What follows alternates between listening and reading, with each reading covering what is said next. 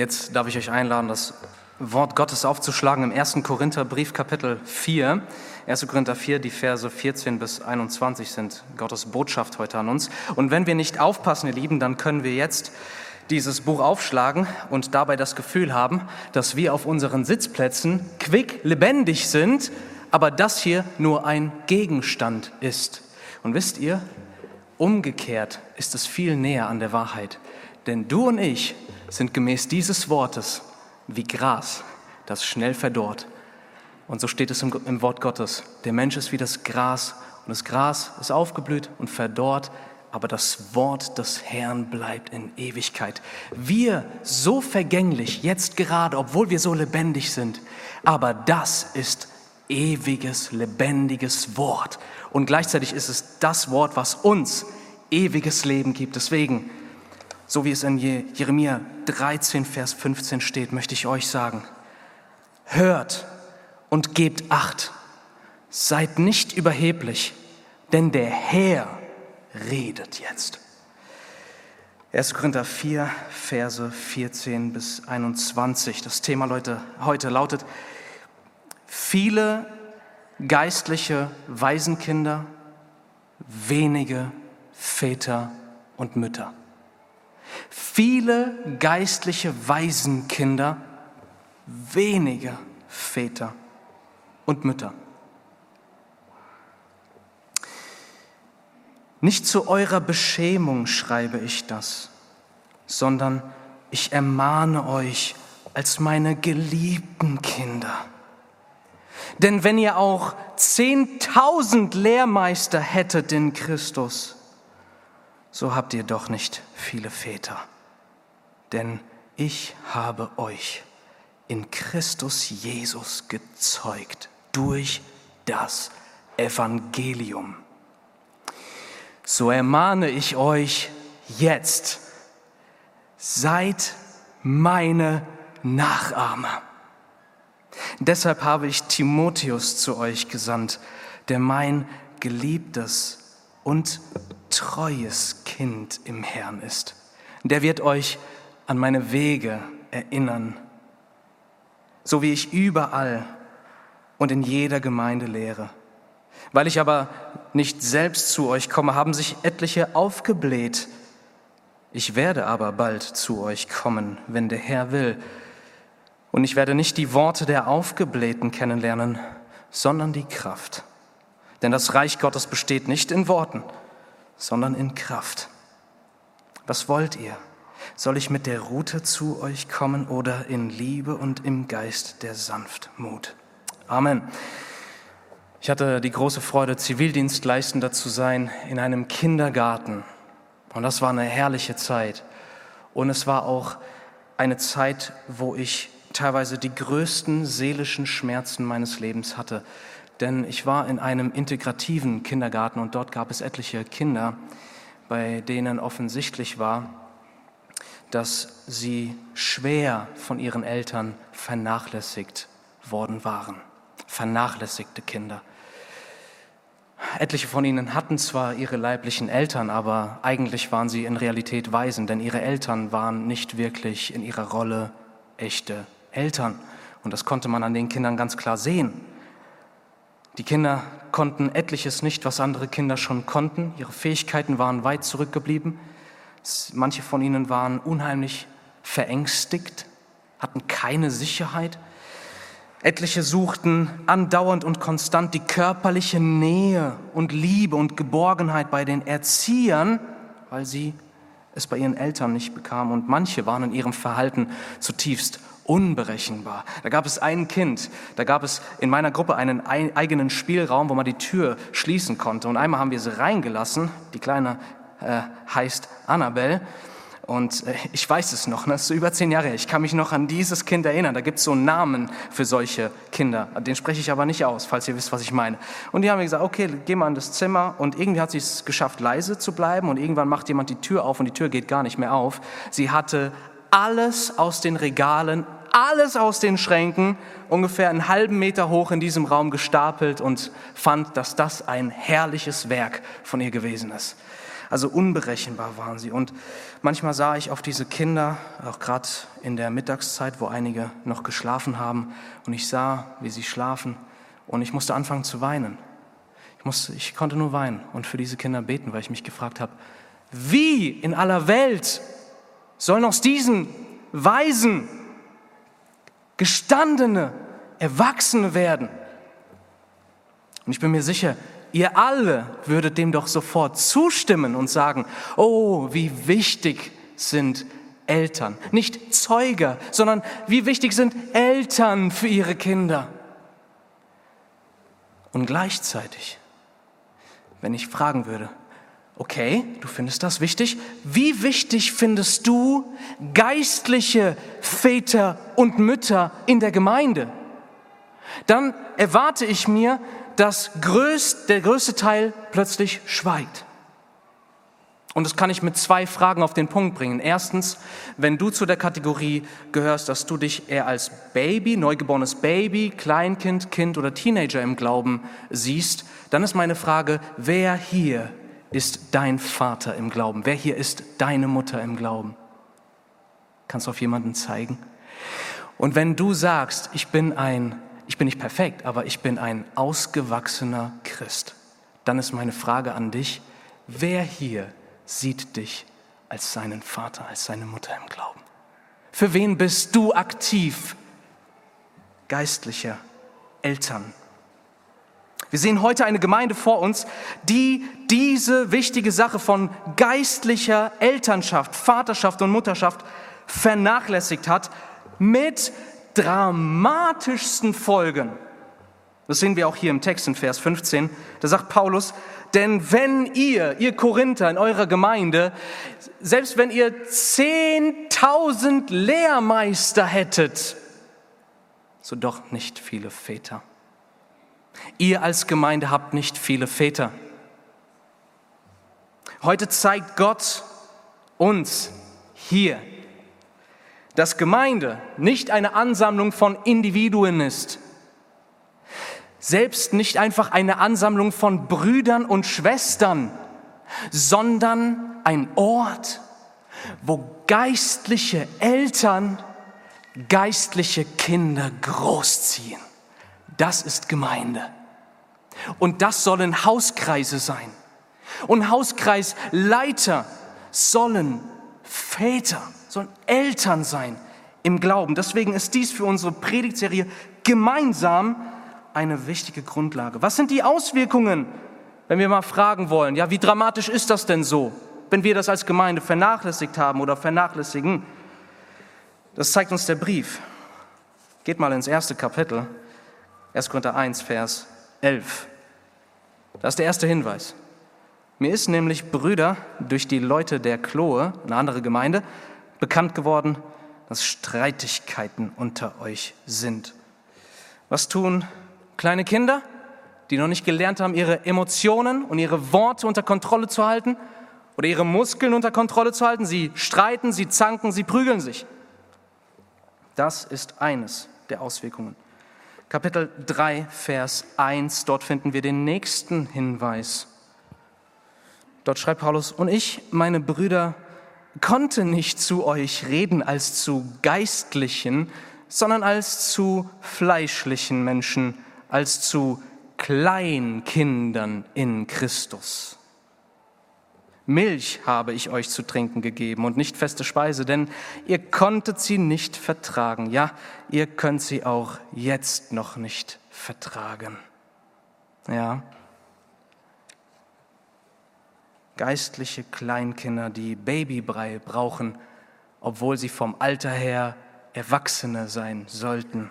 Und das galt für die ganze Gemeinde, sagt Paulus hier. Ich konnte zu euch, zur Gemeinde, konnte ich, ich konnte euch nur Babybrei verabreichen, konntet etwas anderes nicht tragen.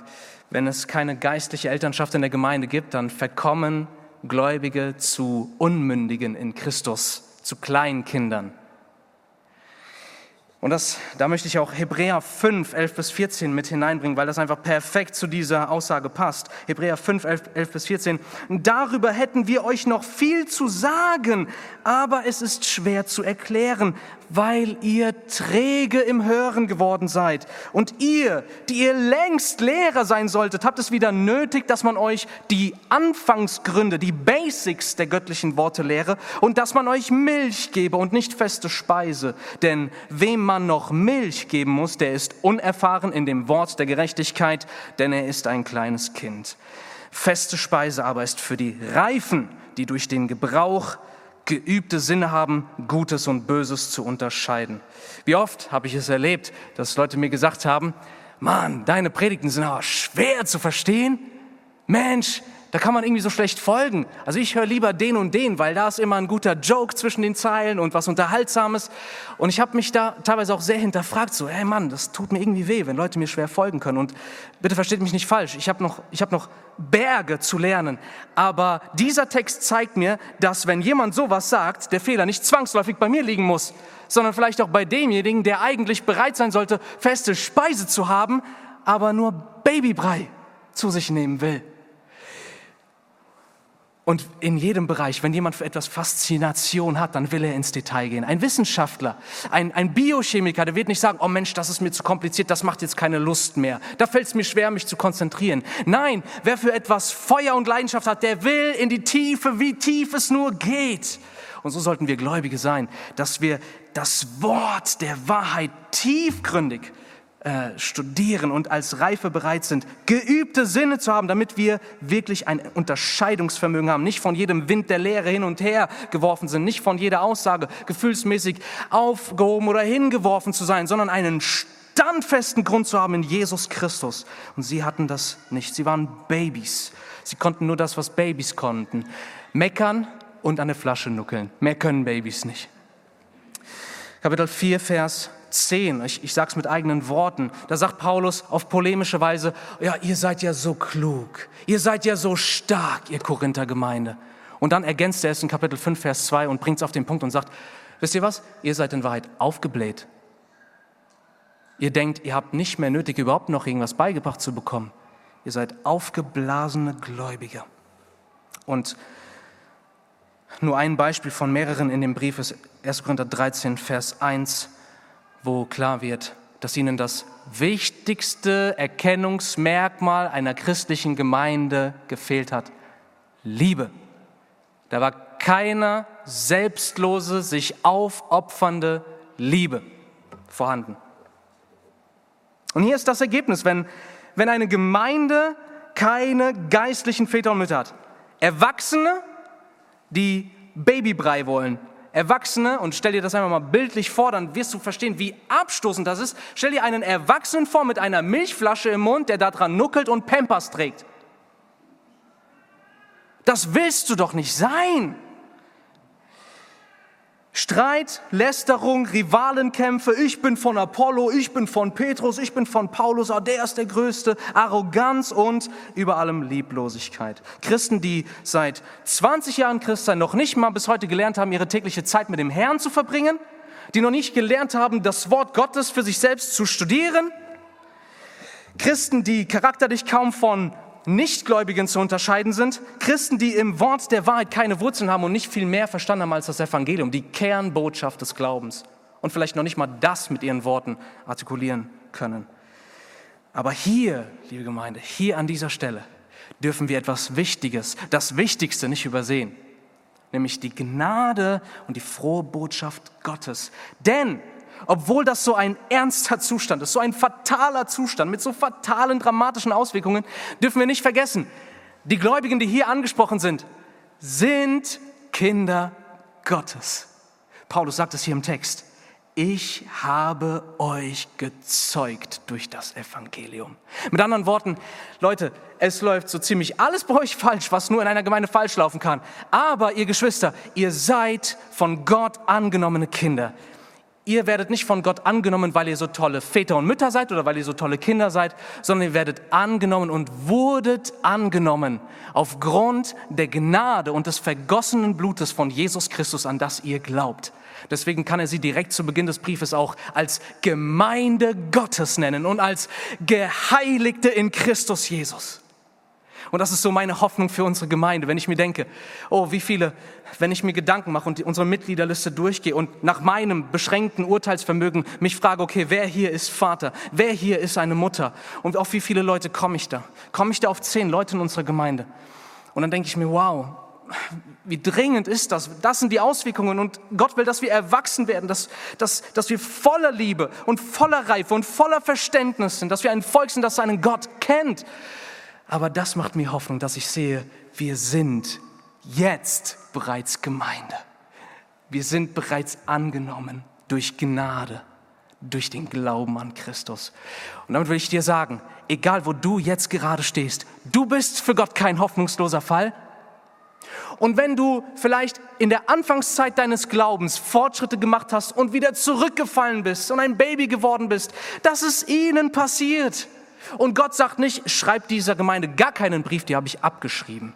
Nein, der Geist Gottes inspiriert und drängt und treibt Paulus dazu, dass er diesen Brief schreibt, in diese zerbrochene Situation hineinspricht, damit Gott durch das Wirken seines Geistes eine neue Vaterschaft und eine neue Mutterschaft ins Leben ruft, damit die Gemeinde umkehren kann durch die Kraft und die Gnade Gottes. Und so rufe ich heute zu dir, Kind Gottes.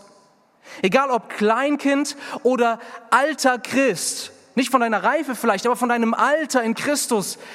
Du bist kein hoffnungsloser Fall. Und ich predige heute, damit du aufstehst von deinem Platz, damit du siehst, ja, Gott wirft keines seiner Kinder hinaus. Auch dich wird er nicht hinauswerfen, aber er ruft dich hinaus aus deinem bisherigen Stand, damit du wächst. Denn dein Vater will dich erziehen, dass du wirst wie sein, dass du, dass du wirst wie sein Sohn Jesus Christus und damit du leuchtest in dieser Gemeinde und über diese Gemeinde hinaus. Das ist das Anliegen dieser Predigt. Und so möchte ich ähm, euch anrufen und, und, und euch bitten, hört dieses Wort.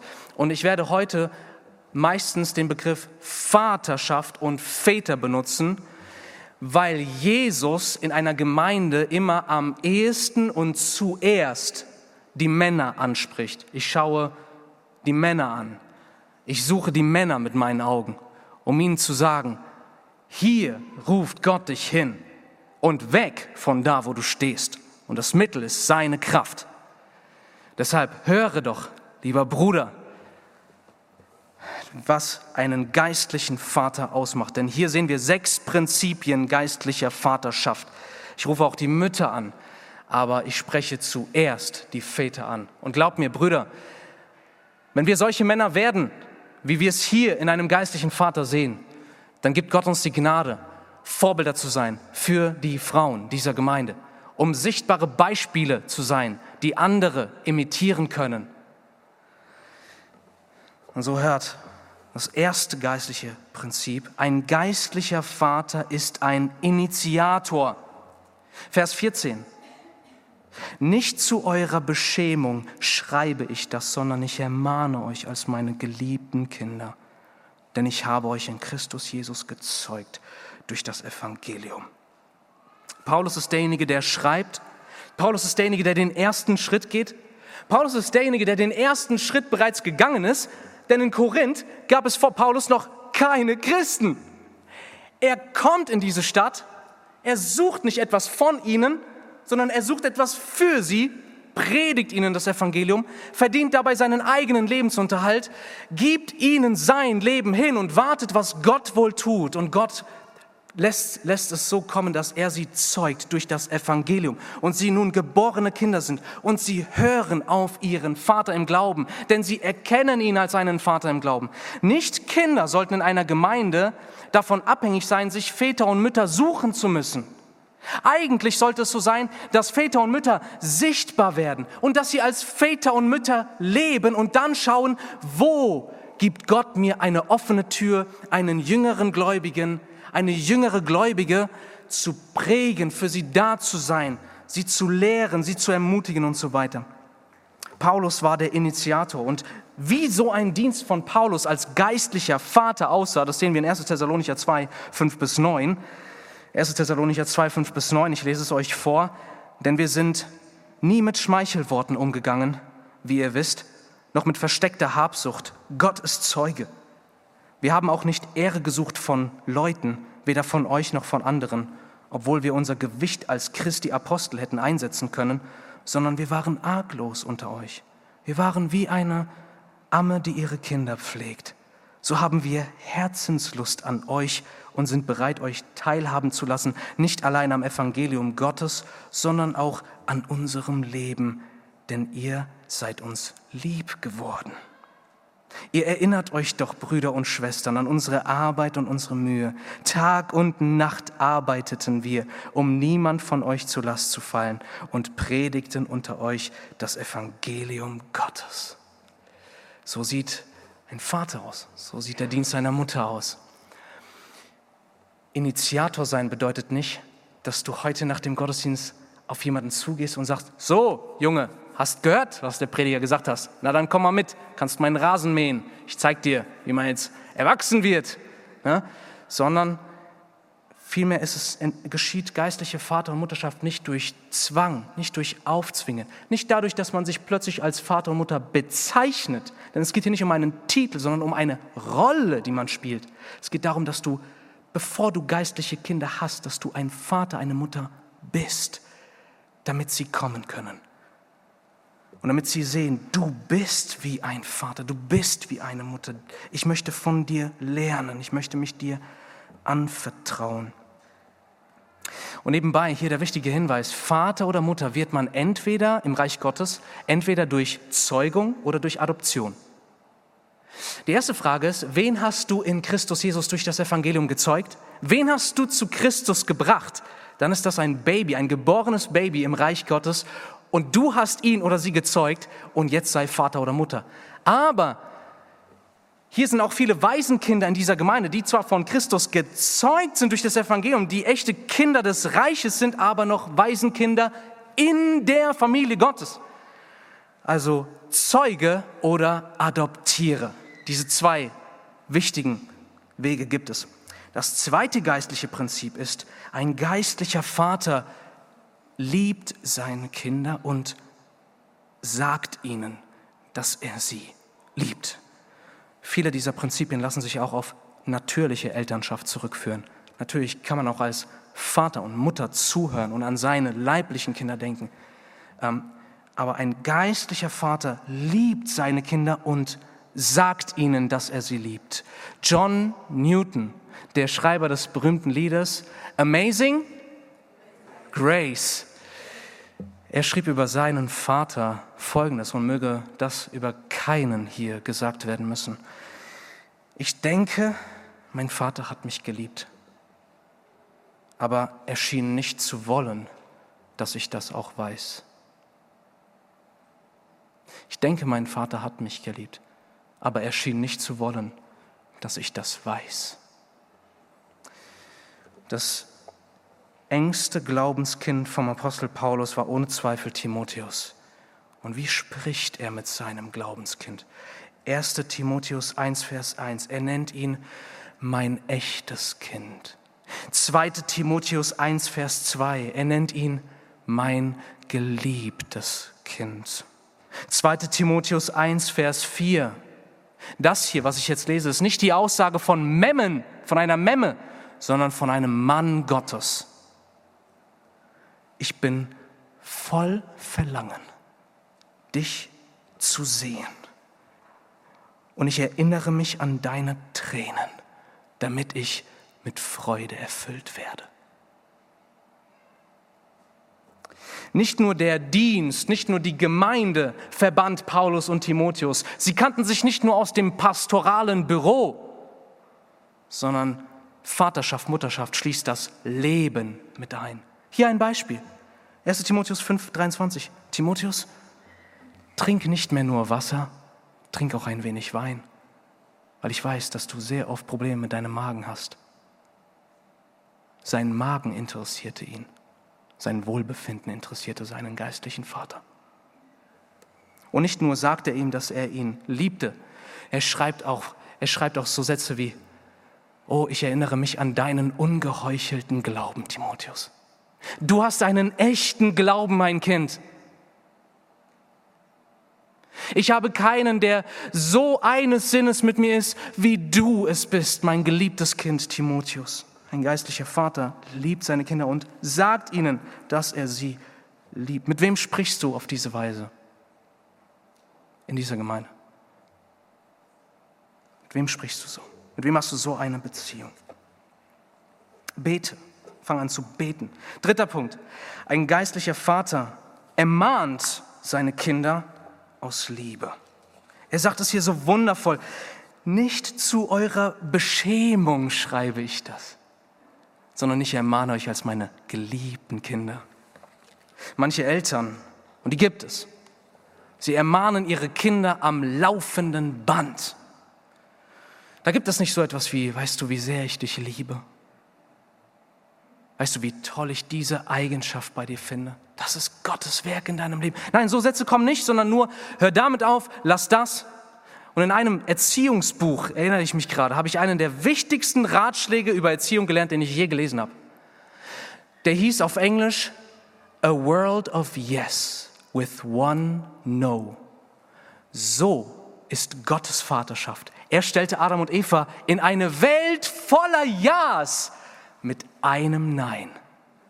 So sollten wir als geistliche Eltern sein. Wir sollten nicht tausend und eine Regel haben und fünf Dinge, die die Kinder dürfen.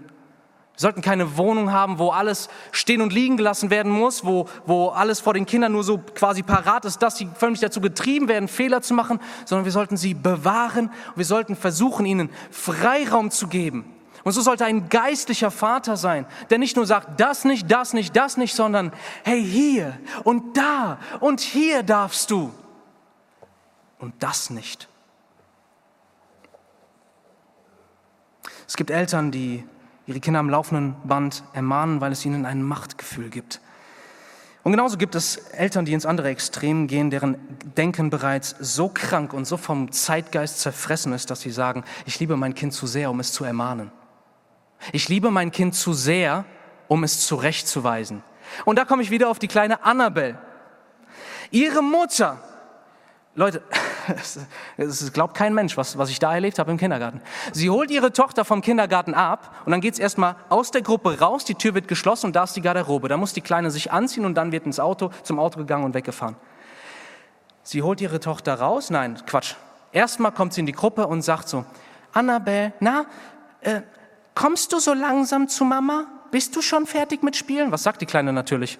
Nein, bin noch nicht fertig. Und sie spielt weiter. Dann so erstmal nach einer Dreiviertelstunde circa ging es dann raus aus der Gruppe. Alles klar.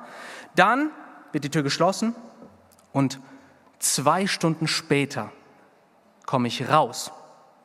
Und, in, und außerhalb der Gruppe gab es so eine kleine Rutsche zum Rutschen. Und die Kleine rutscht zwei Stunden und die Mutter sagt, oh Mensch, Annabelle, na komm doch endlich, ach, deine arme Mutter. Das ist nicht geistliche Elternschaft. Das ist, wenn Eltern zum Kumpel ihrer Kinder geworden sind, anstatt Vater und Mutter zu sein. Du bist berufen, dass deine geistlichen Kinder allen Grund haben, dich zu respektieren. Und die Väter sollten so leben, dass die Kinder allen Grund haben, sich daran zu freuen, ihren Vater zu fürchten. Bitte nicht falsch verstehen. Es geht nicht um Angst, es geht um Ehrfurcht. Und so sieht, gibt Paulus hier durch den Heiligen Geist ein Beispiel, dass er ein Vater ist, der nicht ermahnt, um zu ermahnen, der nicht ermahnt, um zu demütigen, um kaputt zu machen, sondern der voller Liebe sagt, ihr Lieben, ich ermahne euch, ich habe Besseres für euch im Sinn. Ich, ich will, dass ihr dorthin kommt. Ich ermahne euch, weil ich euch liebe. Und das müssen Kinder sehen und spüren und wissen. Viertens, ein geistlicher Vater ermutigt sein Kind, ihn nachzuahmen. Mach es so wie ich. Fang doch an, von mir zu lernen. Und Paulus sagt nicht, na, ahmt bitte meinen Glauben nach, denn ich bin perfekt. Nein, er sagt in einem Brief, ich bin nichts. Ich bin der Geringste. Er ist nicht von Stolz zerfressen, nein, aber er ist ein ausgewachsener Christ und er weiß das. Nicht die Gnade, nicht meine Kraft, sondern die Gnade Gottes, die in mir wirkt. Das war sein Bewusstsein. Aber er wusste und konnte seinen Mann stehen zu sagen, 1. Korinther 11, Vers 1, folgt mir, wie ich Christus folge. Ja, Gott ist dein Vater, aber Gott will, der Vater will, dass du auf der Erde einen sichtbaren, anfassbaren geistlichen Vater und eine geistliche Mutter hast, die du sehen kannst, die du riechen kannst, die du beobachten kannst, die du fühlen kannst, an denen du sehen kannst, wie komme ich dorthin? Und viele Männer, die würden wohl heute sagen, ja, das würde ich mir nicht anmaßen zu sagen, ja, ahme mich nach, folge mir. Und dabei kommen sie sich noch, und dabei kommen wir uns noch so demütig vor. Nein, diesen Anspruch stelle ich nicht. Liebe, ihr Lieben, wenn das unsere Aussage ist, dann sind wir Memmen. Dann sind wir Memmen. Wir wollen danach streben, das sagen zu können. Wie gesagt, nicht zu sagen, folge mir, denn ich bin perfekt, sondern, mein Kind, folge mir, so wie ich Christus folge. Lerne mein Leben kennen. Sieh auf mich. Seid meine Nachahmer. Und so konnte er sagen, Timotheus wird euch an meine Wege erinnern. Timotheus war sein Glaubenskind und Timotheus kannte Paulus. Und er sollte nach Korinth kommen und ihnen sagen, wie dieser geistliche Vater lebt damit sie sehen, diese 10.000 Lehre, die wir haben, das sind aufgeblähte, unreife Babys in Christus. Aber dieser Mann ist ein gestandener Mann Gottes. Dieser Mann ist ein wahrer Vater. Und Timotheus konnte das mit eigenen Augen bezeugen, weil er Paulus kannte und wusste, er ist kein Heuchler und er ist kein Baby im Glauben, sondern er ist ein gestandener Mann.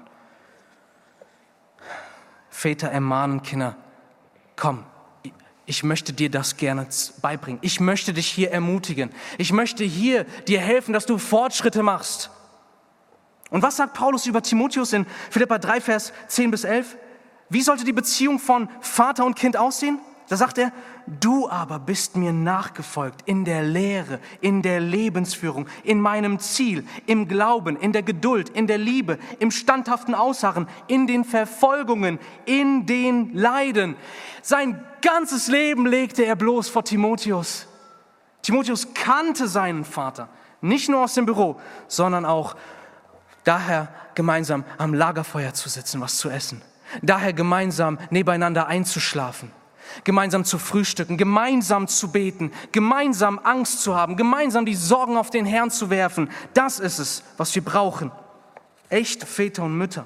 Nicht Leute, die hier in der Gemeinde ein frommes Gesicht aufsetzen und dann jeden Tag sechs Stunden vorm Fernseher sitzen und genau wissen, ich bin nicht würdig, ein geistliches Kind zu haben, sondern Leute, die aufstehen durch die Gnade Gottes und sagen, Herr, mache mich jetzt zu einem Mann, mach mich jetzt zu einer gestandenen Mutter im Glauben, damit ich das anderen weitergeben kann. Damit komme ich zum fünften, vorletzten Punkt. Ein geistlicher Vater investiert sich dort am meisten, wo er Treue erkennt. Das sehen wir in Vers 17. Da heißt es, deshalb habe ich Timotheus zu euch gesandt, mein geliebtes und treues Kind im Glauben. Die Korinther bezeichnet er als seine geliebten Kinder. Timotheus ist sein geliebtes und treues Kind. Väter suchen in der Gemeinde treue Kinder. Sie sind nicht dazu berufen, sich an denen die Zähne auszubeißen, die keine Väter und Mütter äh, glauben, äh, zu, äh, zu, zu brauchen glauben.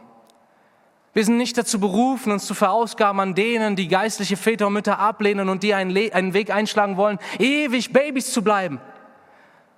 Nein, Timotheus wurde von Paulus eingeladen, ihm, mit ihm mitzukommen. Und er sagte ja. Timotheus wurde von Paulus beauftragt, in Ephesus zu bleiben. Und er sagte ja. Timotheus wurde von Paulus eingeladen, mit ihm zu beten. Er sagte ja. Er wurde von ihm ermahnt, ermutigt, geliebt. Paulus hat ihm gedient, er war für ihn da und er hat das eingeladen. Und dadurch wurde dieser junge Kerl namens Timotheus, ihr Lieben, dieser Jugendliche, wurde zum stärksten Mitarbeiter von dem Apostel Paulus. Und als er noch ein Jugendlicher war, konnte Paulus ihm, das sehen wir im ersten Timotheusbrief sagen, ich habe dich allein in der Gemeinde in Ephesus zurückgelassen, damit du das und das und das noch in Ordnung bringst.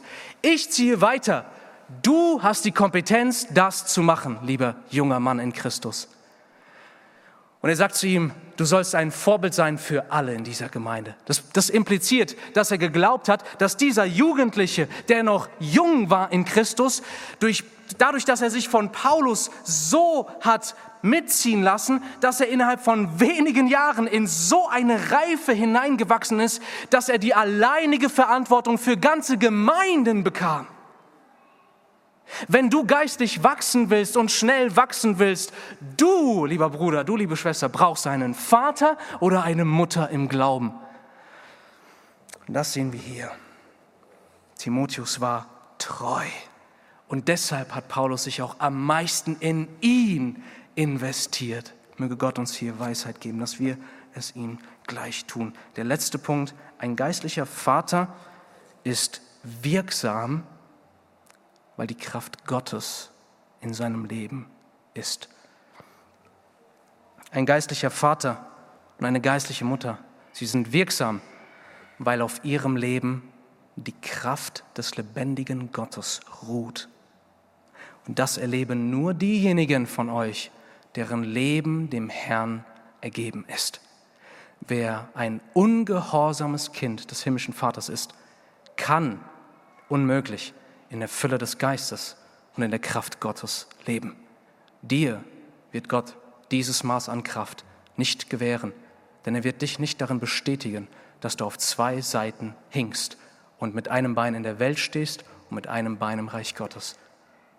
Und weißt du, dein Vater im Himmel gibt dir Gnade. Du musst nicht so leben. Die Macht der Sünde ist gebrochen über deinem Leben. Leg es doch ab und ich, hab, ich wollte das eigentlich nicht sagen, aber jetzt, ich, ich rechne damit, dass das jetzt einmal von, von Gottes Geist kommt. Ich habe mir vorgestellt, wenn diese Predigt durch Gottes Kraft hier Raum gewinnt und einschlägt, da habe ich mir vorgestellt, wie so jemand das hört und in ihm plötzlich ein Feuer brennt. Ich will aufhören mit diesem Kinderquatsch. Ich will ein Vater werden. Und ich habe mir vorgestellt, wie die Person nach dem Gottesdienst nach Hause kommt, den Smart TV nimmt, das Fenster öffnet und das Teil in Jesu Namen rausschmeißt und es auf der Straße zerschmettern lässt. Oh, ja, seid ihr geschockt? Ich bin sicher, Gott hat auch kein Problem, wenn du es bei eBay verkaufst. Aber so manch einer sollte das schon längst getan haben. Fernsehen an sich ist nicht Sünde, wenn Fernseh dir zur Liebe geworden ist, zu dem, was du brauchst, zu dem, was, äh, dem du beträchtliche Zeiten deines Tages widmest, dann, lieber Bruder, liebe Schwester, dann bin ich mir sicher, der Herr will von dir, dass das Teil rauskommt in Jesu Namen und die Kraft wird kommen und das Leben wird kommen. Egal, ob es der Fernseher ist oder Pornografie oder die Liebe zum Geld oder dein Haus und Hof oder deine Sicherheit, egal was es ist, dem du so gewidmet bist, leg es ab. Werde Vater, werde Mutter, vertraue dem Herrn und du wirst sehen, wie die Kraft in dein Leben kommt. Und du wirst sehen, wie der Herr dir Türen öffnet zu Kindern des Glaubens und wie du sie zu Erwachsenen in Christus machst. Das sind ewige Früchte. Das ist Kraft. Das ist, das ist das Reich Gottes. Und mögen wir einen Hunger danach bekommen und diese ganzen blödsinnigen Dinge, die unsere Zeit fressen, von uns werfen. Natürlich ist hier wahrscheinlich sogar am wichtigsten unser Smartphone zu erwähnen, denn wir gehen mit dem Smartphone um, wie wir eigentlich mit Gebet umgehen sollten, nämlich in jeder freien Minute den Herrn anzurufen, uns dem Herrn zuzuwenden, von ihm zu empfangen, bei ihm aufzutanken und dabei jede freie Minute, zack, was gibt's Neues? Wo sind neue Likes? Wie sieht das Wetter aus? Wer hat sich gemeldet? Was gibt's Neues bei WhatsApp? Oh, hat der mir wieder geschrieben? Wo geht's da weiter und so weiter? Uiuiui, nee, da, da kommt die Kraft Gottes nicht hin. Da müssen wir das rausschaffen, wegschaffen. Verbanne dein Smartphone aus deinem Schlafzimmer und Wohnzimmer. Lege es in die Küche oder in deinen Flur auf einen festen Platz. Werde Vater und Mutter. Oh, was für eine Freude ist es, wenn man das erlebt, wie die Kraft Gottes in das eigene Leben kommt und man erleben darf, wie die eigenen Worte, der eigene Dienst, die eigene Liebe im Leben von anderen, wie Früchte aufgehen und du siehst, Gott gebraucht mich für sein ewiges Reich. Und Paulus sagt es hier so, das ist der sechste Punkt, die Kraft Gottes ist auf den Vätern und Müttern des Glaubens. Im Text spricht Paulus es ja so ähm, an, ab Vers äh, 18, weil ich aber nicht selbst zu euch komme, haben sich etliche aufgebläht. Ich werde aber bald zu euch kommen, wenn der Herr will. Und wenn ich komme, werde ich nicht die Worte der Aufgeblasenen kennenlernen, sondern die Kraft. Denn das Reich Gottes besteht nicht in Worten, sondern in Kraft. Paulus wusste, dass er ein Leben führt, in dem die Kraft Gottes ruht, dass er sich seiner Schwachheit so bewusst war, dass die Kraft Gottes sein Leben erfüllt hat. Und deshalb wusste er, dass diejenigen, welche sich als Lehrer aufspielen, welche sich als möchte gern Väter und Mütter aufspielen in der Gemeinde, welche eine Show abziehen und kein vorbildhaftes Leben führen, sondern Besserwisser sind, nur Lehrer sind, sie werden mit ihren Worten nicht ankommen gegen die Kraft des lebendigen Gottes, die auf Paulus ruht, durch die Kraft des Heiligen Geistes. Und das Prinzip, was wir hier sehen, liebe Gemeinde, solange eine Gemeinde Väter und Mütter des Glaubens hat, werden in ihrer Mitte keine Hochstapler bestehen können. Denn Worte kommen nicht an gegen Kraft. Und das ist meine Hoffnung, dass hier mehr und mehr wahre Väter und Mütter des Glaubens aufstehen. Und da wird die Kraft Gottes sein. Und diese ganzen Hochstapler und Redner, nichts gegen Reden, aber Redner, die nichts anderes können, die die Leute zu sich auf ihre Seite ziehen wollen, die Anerkennung und Macht ausleben wollen, sie werden keinen Bestand haben, wenn wir hier Väter und Mütter haben. Ich schließe diese Predigt mit zwei praktischen Aufforderungen. Erstens, für diejenigen unter euch, die keine geistlichen Eltern haben. Du musst nicht warten auf den Zufall, bis du einen Vater oder eine Mutter hast, sondern du darfst aktiv sein. Bete, das ist das Wichtigste. Herr, zeige mir, Herr, gib mir einen Vater, eine Mutter im Glauben. Zweitens, strebe danach, reif zu werden. Strebe danach, im Glauben zu wachsen, denn der Herr gibt dir alle Gnade, die du dafür brauchst. Und drittens, wenn jemand kommt, den du als vertrauenswürdig einschätzt, als jemanden, der dir im Glauben voraus ist, lass dich herausfordern, lass dich ins Werk einspannen, lass dich einladen, lass dir dienen, lass dich ermutigen und lass dich auch ermahnen, wie Timotheus es so frei bei Paulus getan hat und innerhalb kürzester Zeit war er eine Rakete im Reich Gottes. Durch Gottes Gnade. Sei ein Nachahmer derer in dieser Gemeinde, von denen du sagen kannst, von ihnen kann ich viel lernen. Fange an zu imitieren. Imitieren ist der Weg zu Originalität und nicht dazu, eine Kopie zu werden. Fange an, nachzuahmen. Und wenn wir dann mehr und mehr Hauskreise haben, ihr Lieben, die Hauskreisleiter sollen natürlich genau das sein. Väter im Glauben, Mütter im Glauben. Und die Hauskreisteilnehmer, sie sollen, sie sollen sehen und sagen, ja, ich möchte mich von dir herausfordern und führen und, und mir von dir helfen und mich von dir ermahnen und ermutigen lassen. Zweitens, für diejenigen, die keine geistlichen Kinder haben, denen möchte ich sagen, erstens, bete. Frage dich, bin ich ein ausgewachsener Christ? Kein perfekter Christ, kein 100% heiliger Christ, sondern ein ausgewachsener Christ. Denn da will Christus uns haben. Fange an zu dienen. Sei der Vater, der Initiative zeigt. Diene, investiere dich, lade Jüngere im Glauben in dein Haus ein, in deine Familie. Lass sie teilnehmen an deinem Leben. Bete mit ihnen, diene ihnen, ermutige sie, sende ihnen Ermutigung durch Gottes Wort und schau, ob der Herr dir dabei Türen öffnet in ihr Herz. Denn du wirst es merken, wenn du Autorität hast im Leben der anderen Person.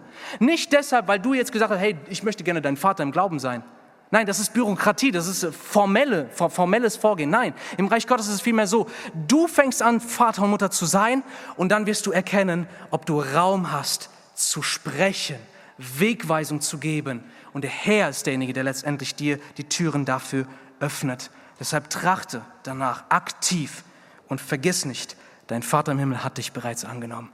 Und er gibt dir alle Gnade, die du brauchst, um zu wachsen er gibt dir alle Gnade, Vater zu sein, Mutter zu sein oder auch ein Baby in Christus zu sein, das sich einem Vater oder einer Mutter anvertraut. Und das Letzte, was ich sage, ist, wenn du gar kein Kind Gottes bist. Wenn du gar kein Kind Gottes bist. Und das kann ich nicht ab, das kann ich nicht abschwächen. Denn ich bin hier als Botschafter Gottes und das Wort Gottes sagt, es gibt nur zwei Väter, die Menschen haben können. Jeder Mensch hat einen geistlichen Vater. Entweder den himmlischen Vater oder den Widersacher Gottes, Satan. Egal, ob du daran glaubst, egal, ob du dich so fühlst, egal, ob du das so siehst. Jesus hat das zu den Menschen damals gesagt während seines Dienstes. Euer Vater, ihr redet die Dinge eures Vaters des Teufels. Deshalb stehst du jetzt gerade unter dieser Zerstörungsvaterschaft, unter einem Vater, der dich verabscheut, der dich hasst und der die Zerstörung deiner Seele sucht mit all seiner Macht. Oder willst du heute die Stimme Gottes hören, des Vaters im Himmel, der dich ruft, der dich begnadigt, der dir Vergebung schenkt, der seinen Sohn für dich am Kreuz zerschlagen hat, wegen deiner Schuld, wegen deines Lebens ohne Gott, damit du jetzt frei kommen darfst zu ihm und dass Gott diese Vaterschaft herausreißt aus deinem Leben und selbst dein Vater wird, der dir verspricht, dich nicht zu zerstören, sondern dich aufzuerbauen, dir ewiges Leben zu geben, für dich da zu sein, dir seinen Tröster, den Heiligen Geist zu senden, den Herrn Jesus Christus in deinem Herzen wohnen zu lassen, dich zu versorgen, dir alles zu geben, was du brauchst und dich zu ewiger Bedeutung in seinem Königreich einsetzen will, dass auch du ein Vater, eine Mutter im Glauben wirst mit ewiger Bedeutungskraft durch seine Gnade. Und deshalb willst du nicht heute aus deinem Leben unter dem falschen Vater heraustreten und den himmlischen Vater annehmen. Wie kannst du das? Indem du sein Geschenk, den Herrn und Retter Jesus Christus, der am Kreuz für dich sein Leben hingegeben hat, um dir die Liebe dieses Vaters zu zeigen, indem du ihm sein, indem du ihm dein Leben völlig in seine Hand legst, dass er dein Retter und dein Herr ist. Tu es doch jetzt. Glaube an Christus, vertraue dich Christus an